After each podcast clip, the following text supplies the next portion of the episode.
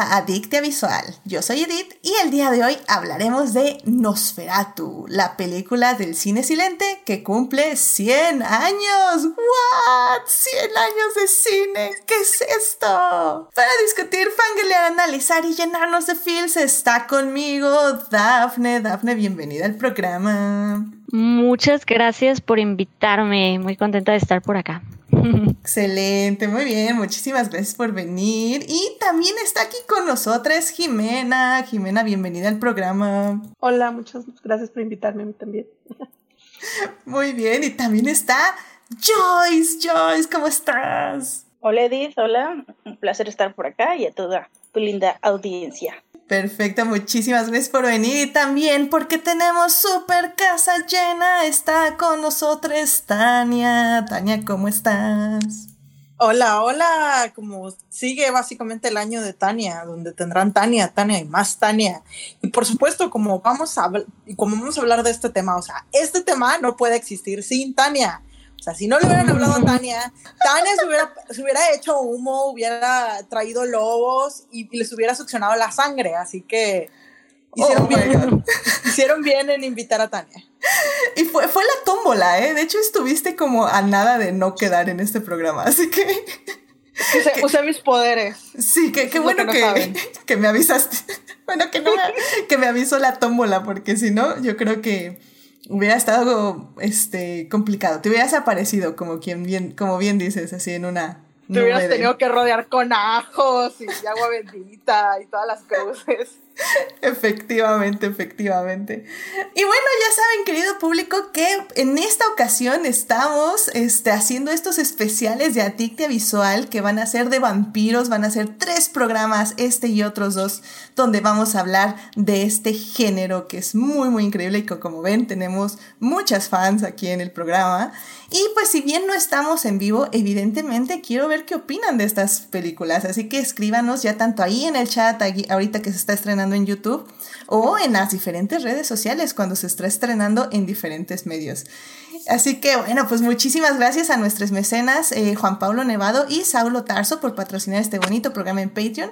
Y ya saben que si quieren ser adictas como ellos y tener múltiples beneficios, vayan a Patreon a suscribirse. Así que bueno, querido público, sin más, pues ya vamos a hablar de Nosferatu y sus 100 años.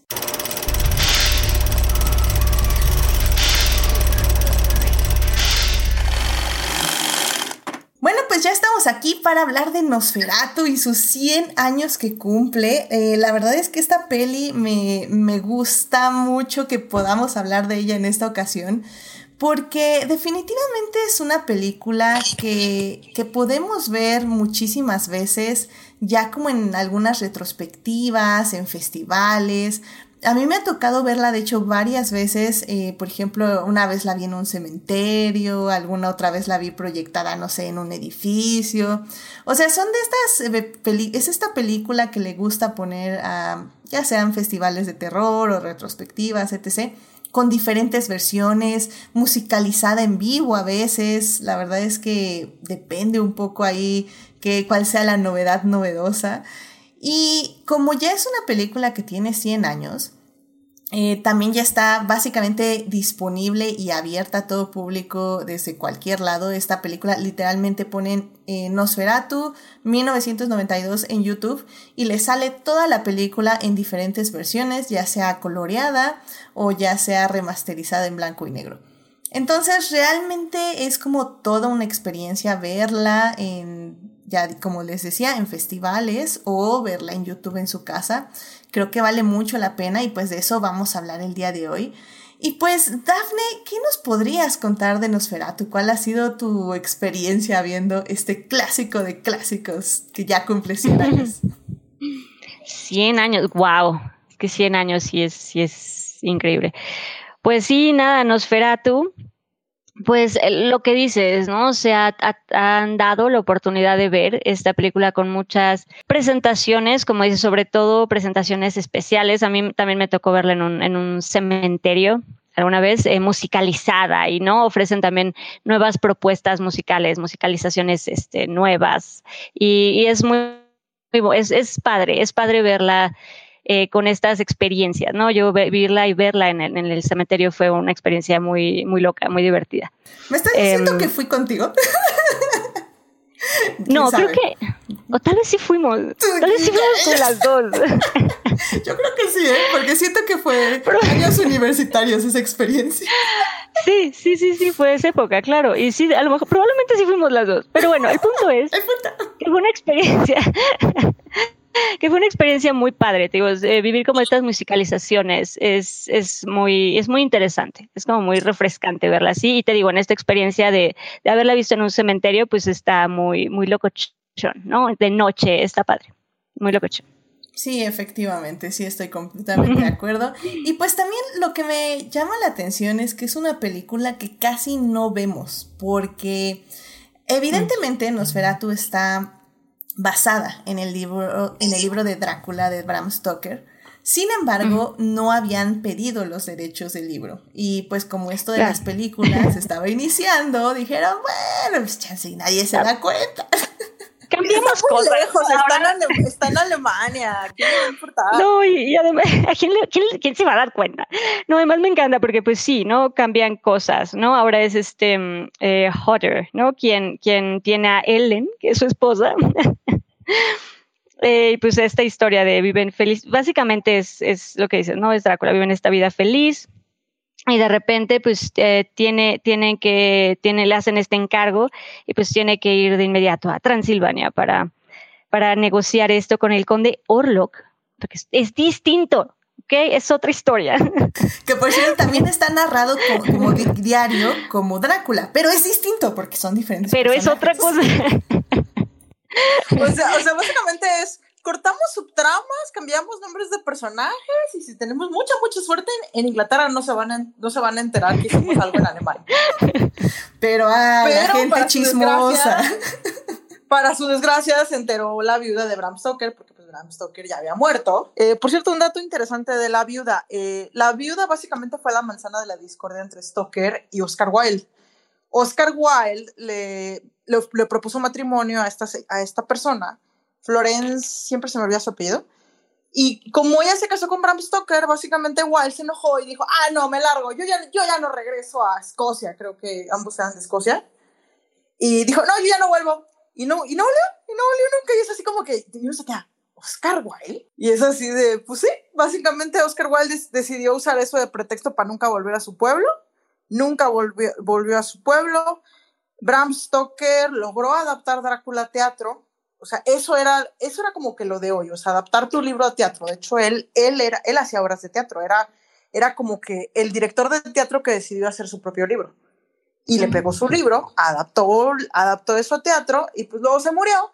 Su esposa seguía relativamente joven y tomó el control de los derechos. es muy fascinante, o sea, la señora básicamente no, no soltó los derechos para perderlos, sino que los cuidó tanto que pues los cuidó de esta película que por una parte es como que un poco triste de que las copias que existen de esta película fueron las copias de la gente que desobedeció o que vio cómo guardó la suya, porque ella ordenó la destrucción de todas las copias habidas y por haber, pero pues bueno, está bien difícil, digamos que lograr ese objetivo. No, y, digo, hay que aclararlo, o sea, no fue así como que lo ordenó y todos dijeron, sí, lo obedezco, señora. O sea, legalmente ganó un juicio y le dijeron, destruyan todas estas copias de esta copia barata del libro de Bram Stoker. Pues sí, y qué digo, ya que, ya que la ves te das cuenta, no, pues con razón lo consideran una copia barata. O sea, el cine no era, no era la aspiración que, que es ahora, de que ahora todo el mundo quiere tener su película. O sea, en ese tiempo, básicamente una adaptación al cine era como que una cosa así como que, ahí es una curiosidad muy curiosa, pero, pero se consideraba básicamente un producto inferior.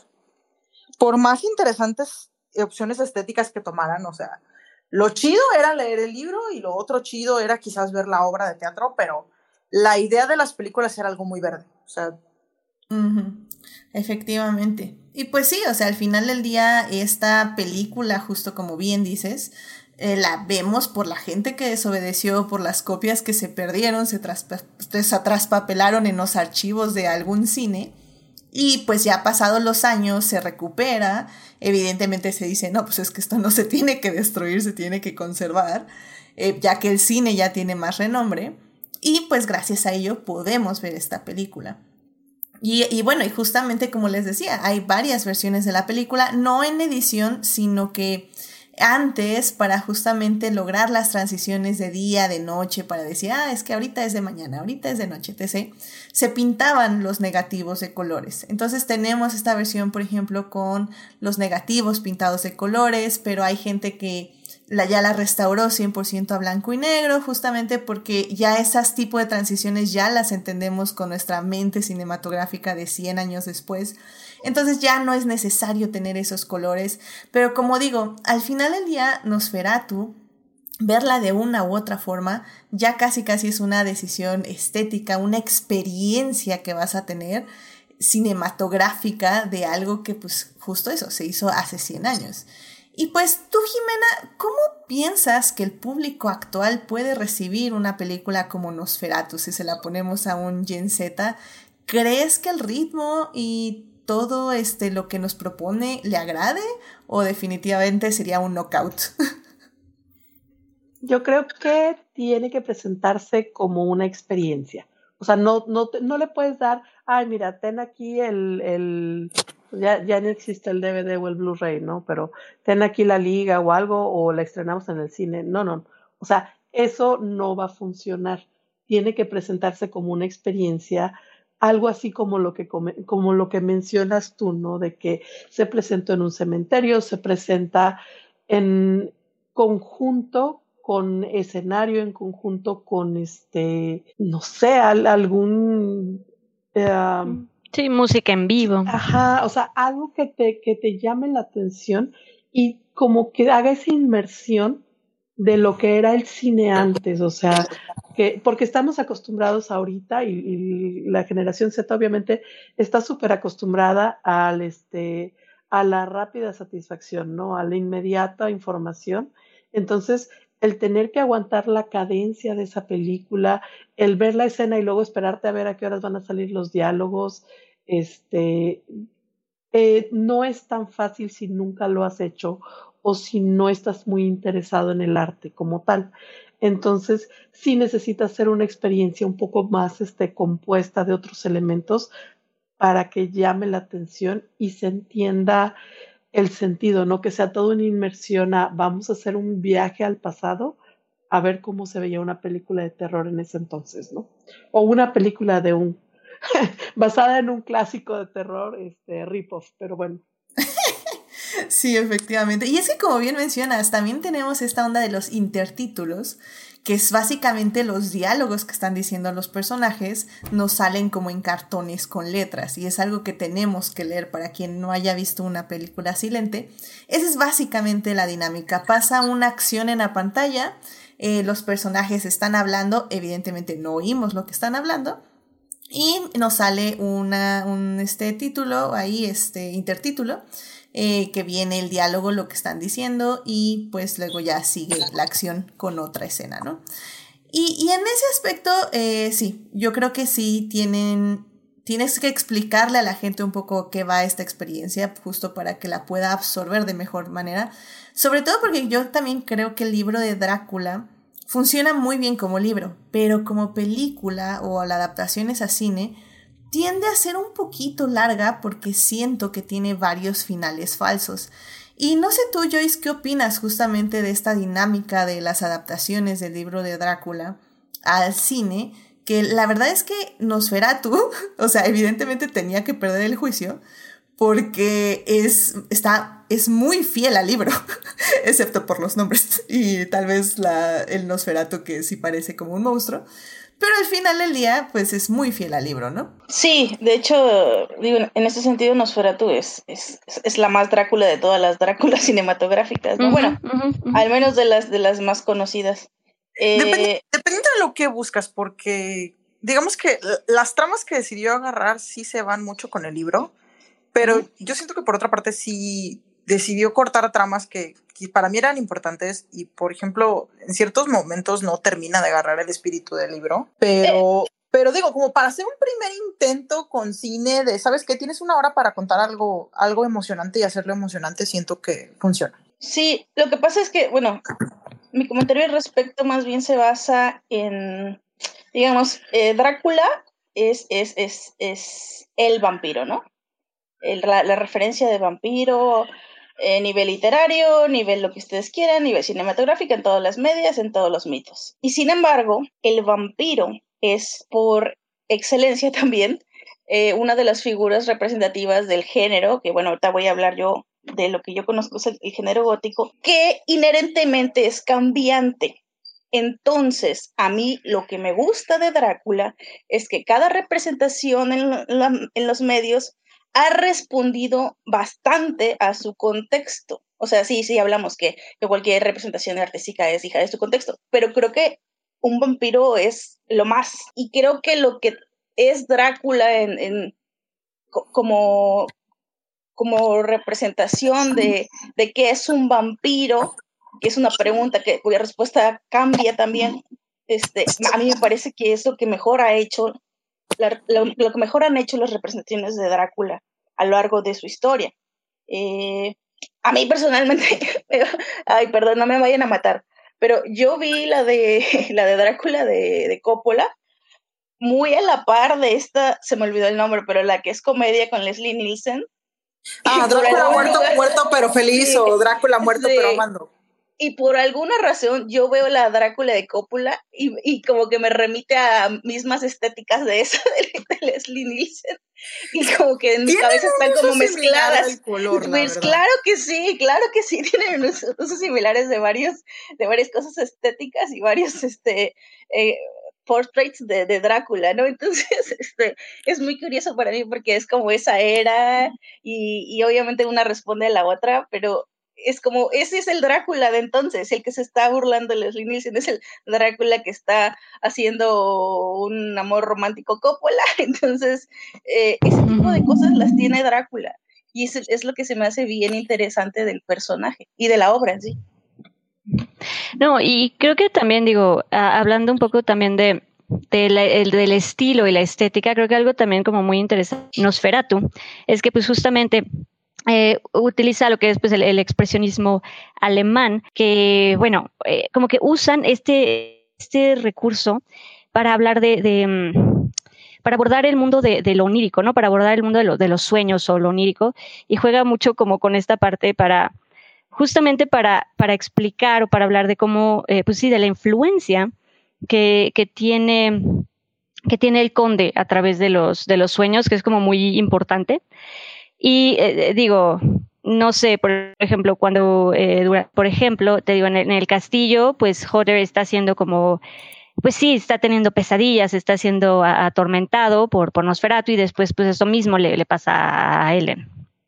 Y habla, pues, es, justamente esta historia, esta película, que usa mucho este tipo de recursos, este tipo de técnicas, que usa como, como símiles o, comparaciones para, para, hablar de esto, ¿no? Me acuerdo mucho en, eh, cuando el, profesor eh, Bulmer, me parece se llama, em, está explicando la, la, parte de la, de la naturaleza y, y, habla de que tiene como esta, esta esencia peligrosa y, misteriosa y pues hace ahí la comparación con, con y las plantas carnívoras y, em, y se refiere a estas como fantasmas, ¿no? Como estas metáforas, este uso de nuevo de este, de este expresionismo es, es como muy, muy interesante y vuelve la película también súper súper única, ¿no? Y, de, peculiar. tenemos como que los documentales más tempranos de la historia. Sí, y es que justamente el expresionismo alemán surge un poco eh, después de la Primera Guerra Mundial eh, de esta idea de pues lo trágico y lo y la muerte, la idea de la muerte y de que todo se puede acabar y que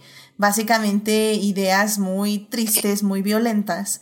Y el expresionismo alemán justamente busca sacar un poco estos sentimientos, de mostrarlos, de, de enseñarlos, ya sea en las artes este, de, de pintura, eh, por ejemplo, que es donde más lo vemos tal vez al inicio, pero justamente también llega al cine y es expresado, y yo creo que es expresado en el cine.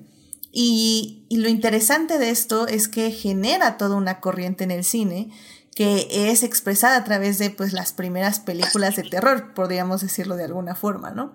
Y Nosferatu es parte de, este, de esta corriente y de este momento en el cine donde empezamos a ver visuales, pero sobre todo empezamos a ver visuales que reflejan una necesidad social de un producto cinematográfico. Y eso también es muy interesante. Y, y yo añadiría que, bueno, hablando como de estas corrientes eh, de distintos puntos en Europa, que, bueno, hay que, hay que señalar que este género es muy peleado entre los británicos y los alemanes, porque en su nacimiento hubo ahí una especie, una especie de migración cultural y, bueno, toda una guerra de, de, ideales, pero para no hacerlas muy larga, eh, era muy fácil para alguien que venía de Alemania que resonara lo que estaba contando alguien de Inglaterra, Escocia, de, vaya, de, Reino Unido, pero traducirlo en estos, de que, en estos ideales del expresionismo alemán, porque está conectado a los orígenes del romanticismo, pero el romanticismo también era concebido diferente, depende de quién le preguntes, a, los, a, los, británicos o a los, a los, a los alemanes. Eh, mientras en, para los británicos estaba muy ligado al romanticismo patriótico y de regresar a los orígenes de, la antigüedad, eh, como como preinvasiones, para, para, los, para los alemanes sí estaba unida a estas mismas eh, ideas que después retomaría el expresionismo del romanticismo alemán. Dígase que tu Gott, dígase, que tu Schiller, este, este, este, Schiller y los que ustedes quieran de, de, ese, de ese periodo. Incluso las, bueno, yo no he leído si esto está relacionado, pero los exteriores de, de la película están rodados donde se crea una de las escuelas más importantes en, en el romanticismo, bueno, en, en, en el, el, el, romanticismo alemán que después deriva en el gótico. Entonces, eh, supongo que, es, que, estuvo muy, muy pensado eso. Eh, y y como, todo, como todo de alguna manera eh, da como resultado una película que, que, que, se vuelve icono de, de, esta corriente, ¿no? Si quieres saber de la, sobre la estética, sobre lo que tiene que ver con, con, narrativa, sobre lo que tiene que ver con justamente con lo que decía Eddie, de cómo, de cómo hablar de la sociedad en ese momento y de la figura del vampiro, que ya hablaremos cómo tiene que ver con, cómo es el, el señor noble, que, que, es el parásito de la sociedad, eh, todo esto, todos estos elementos los encuentras ahí, tanto en la novela original, la, la fuente original, como, en, como en, la, en la película. Y es algo que los años no se lo quitan, al contrario, se vuelve insisto, referente o fuente bibliográfica, como decían, un, un, un, documental de lo que era en esa época. No, y además, les, o sea, que digo, como pieza cinematográfica, que pues la misma mm, eh, fotografía y esta estética eh, romántica y bucólica, pues lo vuelve, lo vuelve, la vuelve súper, pues la volvió súper icónica. Efectivamente, y que por cierto no hemos mencionado al director. El director se llama Friedrich Wilhelm Murnau y pues efectivamente es una película alemana. El título completo es Nosferatu, una sinfonía de horror. Evidentemente no voy a intentar decirlo en, en alemán, este, pero, pero bueno, este, Sí, eh, completamente de acuerdo con lo que dices Joyce, o sea, es, eso, es el reflejo. Y, y por eso es tan interesante el cine, ya verlo también a perspectiva, o sea, yo sé que en Adictia Visual hablamos de aniversarios casi siempre porque nos gusta, este, pues volver a revisar estas películas que vimos ya hace 20, 15 años o, o se estrenaron hace 40, pero evidentemente la vimos en nuestra niñez. Eh, pero creo y espero que justamente en estos aniversarios que hemos estado checando, sí hemos enfatizado eh, la importancia de cómo han envejecido. Y un poco estamos haciendo eso, estamos haciendo también un análisis histórico de las películas, aunque tal vez no enfocado en, pero yo creo que sí lo hemos estado haciendo porque es eso, o sea, las películas son un reflejo de la época en la que se hicieron y en los valores que había en esa época y lo que se quería reflejar reflejar en esa época. Porque al final del día el cine es arte y el arte tiene que reflejar eh, la necesidad de una sociedad y qué buscaba la sociedad en ello. De hecho, por eso ahora me parece muy interesante porque hay varios, por ejemplo, TikToks que he visto que están analizando ya qué es el cine que viene debido a toda la época del COVID que vivimos, estos dos años de encierro. eh, ya están prediciendo qué se va a empezar a hacer en guiones los próximos años. Y porque cuál es la necesidad de la sociedad es ahora escapar a un mundo alterno. Y creo que, por ejemplo, con la película de Everything Everywhere All at Once, creo que está muy cubierta esa necesidad. Y bueno, de esa película pues ya hablamos el anterior programa. Pero bueno, pues eh, ya para irnos a conclusiones, eh, pues Jimena, ¿te gustaría eh, decir justamente algo de, de Nosferatu? ¿La recomendarías para el público? ¿Cómo, cómo, ¿Cómo se las vendemos para que vayan a verla? Fíjate que la recomendaría hasta incluso en compañía de la película de la sombra del vampiro, que es con este William Dafoe que es una eh, recreación de esa película. O sea, es una, es una película hecha como documental de la película, en donde trata que el, el actor que se contrató para hacer Nosferatu este, era un actor de método, según, y en realidad pues no era un actor de método, era un verdadero vampiro. Entonces le pone un twist todavía este, bastante divertido. A mí me gusta la película, honestamente me gusta eh, el cine de vampiros en general. Tiene sus fallas, por supuesto, eh, tienes muchos detallitos y como dices, es producto de su época, pero está muy padre eh, el saber, por ejemplo, un poquito de la historia de cómo se hizo todo el, el, el guion, cómo se adaptó todo, o sea, de dónde salió y, lo que hicieron, que incluso fue, si mal no recuerdo, hasta declararse en quiebra para, para no pagar los derechos después. Digo, es, está bien truculento, pero pues es parte de la historia del cine. Este, y sí lo recomendaría como una experiencia, como les digo, o sea, lo más conjunta posible o complementada con otras cosas para este poder ir a hacer una, este, un, una, un viaje al pasado de cómo se hacía el cine. Se me hace algo muy interesante. Tengo entendido que hasta solo se usó una cámara para poder grabar toda la película, una cosa así, ¿no?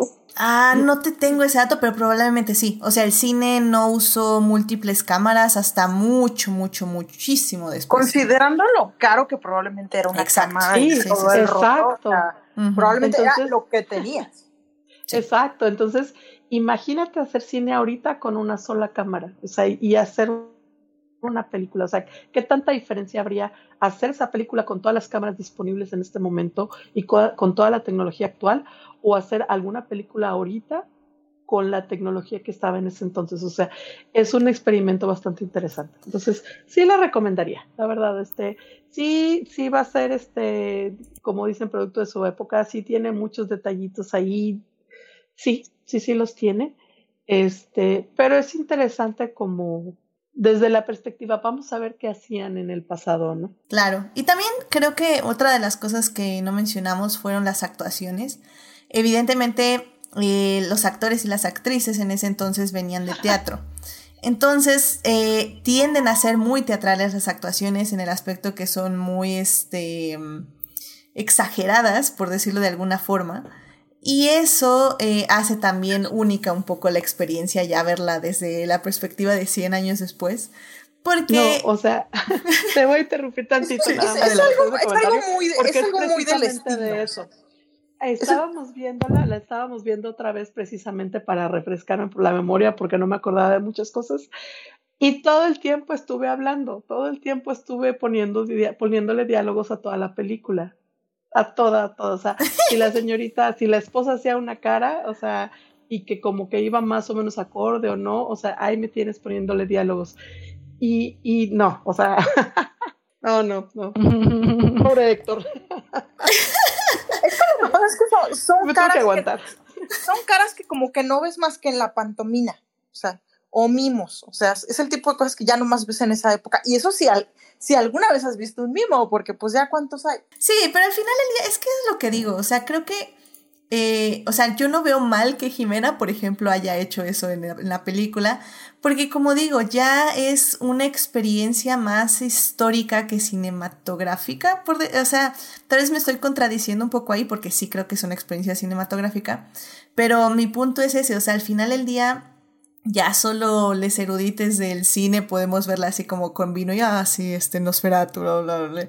No, pero realmente ya estas películas también se tienen que disfrutar desde otras perspectivas, como lo decíamos, eh, viéndolas en un cementerio, con música en vivo, bla, bla. O sea, si algún día tienen la oportunidad de que al el festival mórbido, no sé, noctambulante, algo así, este, les dicen, ah, vamos a poner Nosferatu con un pianista, con un violín, con una flauta, con un ukelele, vayan a verla, o sea, porque realmente... Sí, o sea, es, es, es, divertido y es padre. Y también, por ejemplo, a veces lo hacen comedia porque las personas que hacen la música le dan como ese otro toque o esa vuelta de tuerca, ¿no, Dar? Es que, sí, justamente eso quería, quería comentar, que justo cuando hay música en vivo, algo que yo recuerdo mucho de cuando, de cuando me tocó verla con música en vivo, justo eso, o sea, eh, estos toques que con la música te hacen reír, o sea, estás como es, un, es algo más interactivo, por decirlo de alguna manera, ya que estás ahí y es un espectáculo ver la música en vivo y ellos están participando con la película, pero al mismo tiempo te hacen reír por los acentos y por los toques musicales que le dan a ciertos momentos de la película. Entonces, exacto, les eh, pueden, tienen esta habilidad de agregar humor a, la película con, con los acentos musicales. es como muy bonito. y muy divertido. Mis acentos también fueron este fake, super, super fake alemanes, pero también, ¿eh? Aclaremos. En mi narración también hacía un esfuerzo. Para, para empezar, la narraba todo en inglés, pero súper fake acento alemán. Um, no, y yo, digo, y yo en particular que me refiero como, como notas musicales o momentos, ¿no? Como resaltar ciertos momentos con la música, ¿no? Como eso. Es un tipo de música que ahora se considera cómica y que probablemente en ese tiempo no, tal vez no se consideraba cómica, pero pues ahorita uno lo oye y casi siente que va a empezar el tema de Benny Hill. Sí, depende, sí, depende de la versión que estés viendo, pero sí, sí tienes punto. Um, Joyce, pues alguna conclusión. Ah, adelante, por favor. Sí, no, justo eso que, bueno, algo que es que estoy tratando de pensar, tal vez hoy, no sé, en los últimos cinco años, no tengo ninguna, ningún ejemplo, pero creo que Nosferatu también es un, es un, es una imagen de la cultura pop, de la cultura en general. entonces, tal vez alguien que no esté interesado, pues no sé, en estos, como que en este tipo de películas, en este tipo de géneros, pues sí lo verá en algún lado, en algún, y, dirá, ah, ese quién es? y, y claro, algún, o sea, visitar la película, pues queda muy bien, pero, pero sí, no creo que esté como o sea, sí, sí creo que de alguna manera, obviamente, pues perteneciendo a, la historia que, que, pertenece de origen, sí, sí, todavía se, se cuela por ahí, en, a veces en la, en la cultura mainstream, ¿no? En, en alguna parodia o en lo que ustedes quieran. Yo pero, que se ha colado mucho a la cultura mainstream, pero lo voy a mandar para mi conclusión. Sí. No, y, y, lo interesante es justa, justamente como ya la, mm, eh, pues sí, la, la palabra de, de Nosferatu, que básicamente es una palabra rumana que significa vampiro, pues sí, se volvió esta imagen de Nosferatu, ¿no? O sea, te dicen eh, Nosferatu y ves perfectamente esta imagen del vampiro con, con, las orejas y la capa, o sea, sabes, se volvió una imagen muy, muy icónica. O cuando empiezas a ver la sombra pelona con, las, con los dedos largos, sabes a qué se refiere. Exacto. Sí, se volvió el vampiro, se volvió como el, el pues sí, Nosferatu por antonomasia. sí, de hecho, justo en referencias del legado de la película de Nosferatu, o sea, tenemos muchísimas, o sea, muchísimo, muchísimo. Así, así de pronto yo diría, incluso Tim Burton le tiene que agradecer básicamente todo a Nosferatu. sí, lo que pasa es que yo, yo solo como que por alguna razón, o no sé si es en la que yo consumo, siento que todavía la de Coppola en la imagen del vampiro de, de, de, Ay, se me fue su nombre. Este, sí, él, él, el padrino de Harry Potter, él. Gary, Oldman. sí, Gary Oldman. Este, por favor, más eh, respeto al señor Gary Oldman.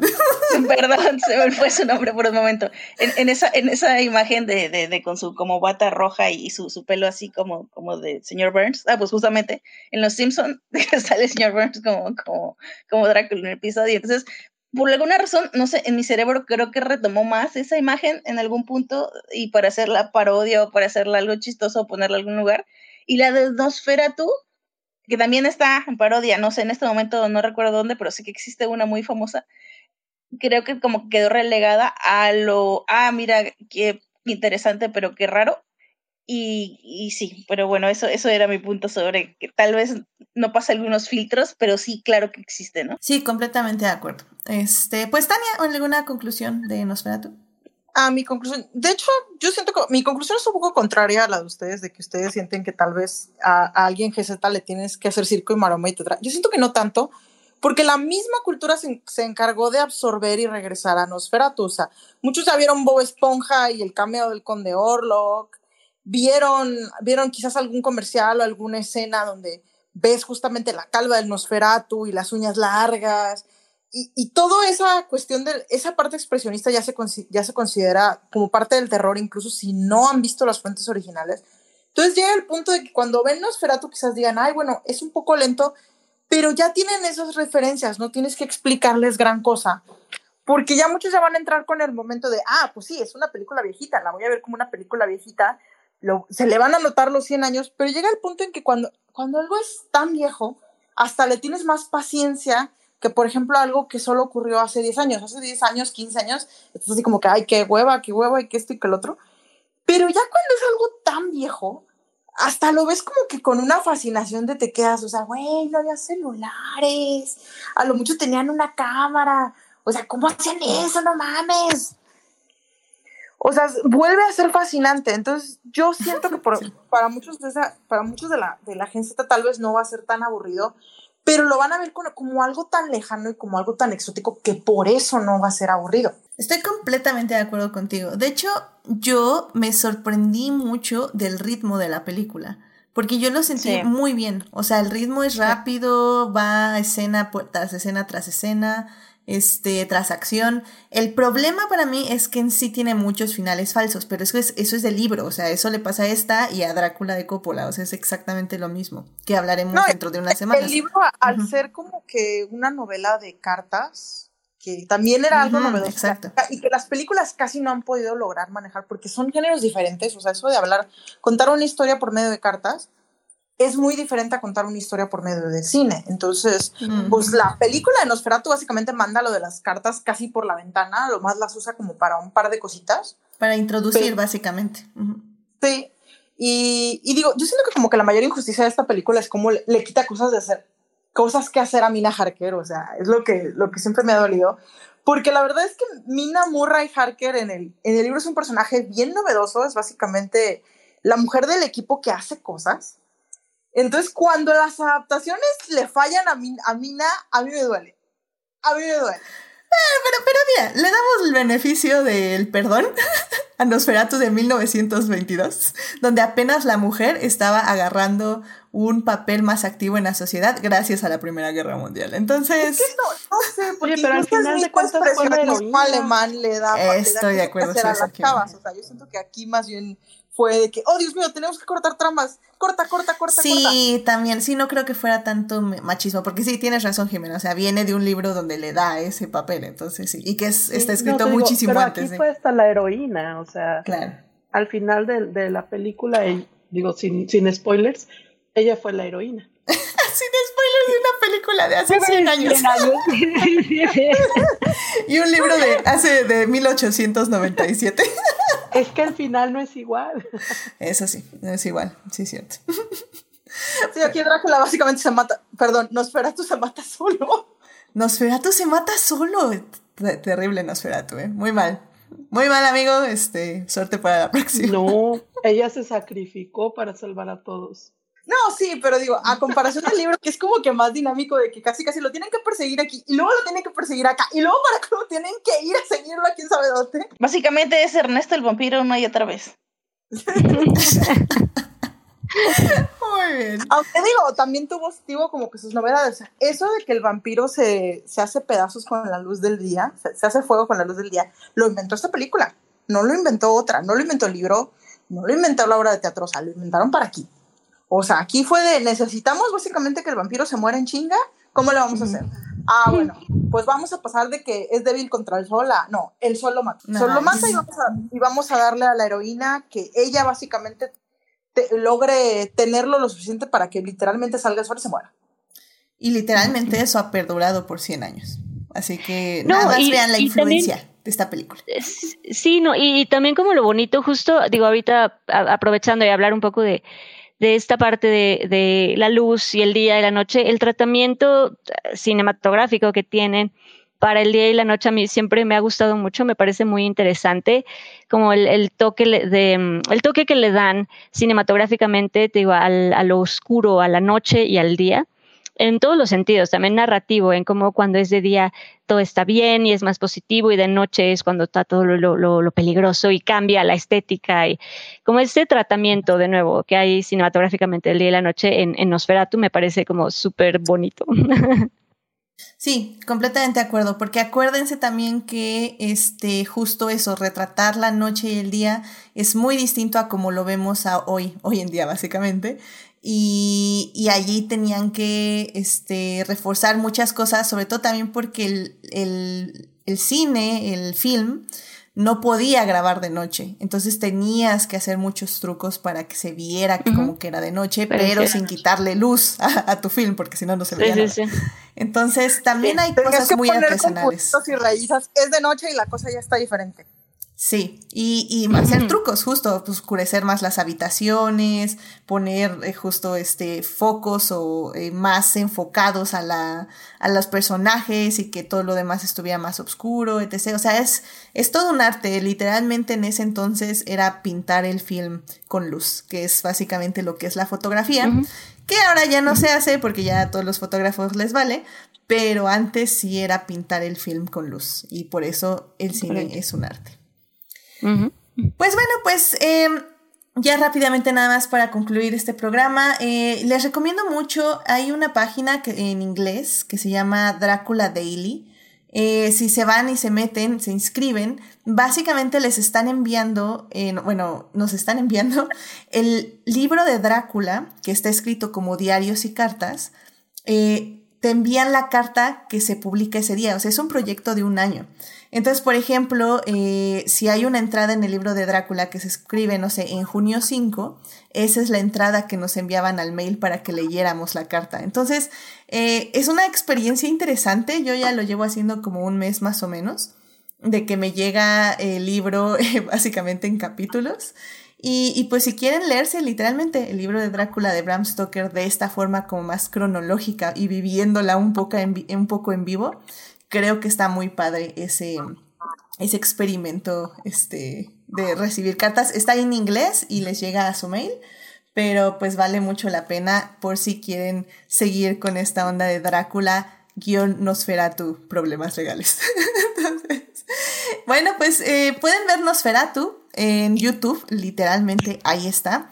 Como digo, pueden irla a ver ahorita mismo, pero si algún día ven algún festival o algo que tenga una proyección en vivo, vale muchísimo la pena y vayan a verla. La en YouTube también vale la pena, como digo, hay versiones remasterizadas, hay colorizadas, está muy interesante, así que elijan la que más les guste y créanme, es una experiencia que vale la pena tener.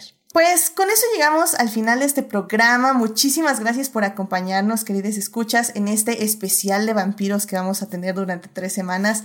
Esta primera película de Nosferatu, pues básicamente este, es con lo que iniciamos, con una película de hace 100 años que me parece muy, muy interesante. Eh, vamos a tener a nuestras invitadas de regreso la próxima semana. Así que eh, nada más las vamos a despedir así rápidamente y ya este, regresamos con ellas. Muchísimas gracias por escucharnos, que tengan una muy linda semana. Muchísimas gracias a nuestros Patreons, por cierto, a este Ximena, a Héctor, a Saulo, a Juan Pablo, a Fernando. Muchísimas gracias por apoyarnos en Patreon. Y pues la próxima semana vamos a hablar de otra nueva película de vampiros. En esta ocasión vamos a hablar de Lost Boys, así que vayan a checarla. Está en HBO Max, si no mal recuerdo. Y pues vayan a checarla y vengan a comentarla con nosotras la próxima semana. Muchísimas gracias por escucharnos. Nos vemos, Joyce, Jimena, Dafne, eh, Tania. Cuídense mucho. Bye bye. Bye. Bye.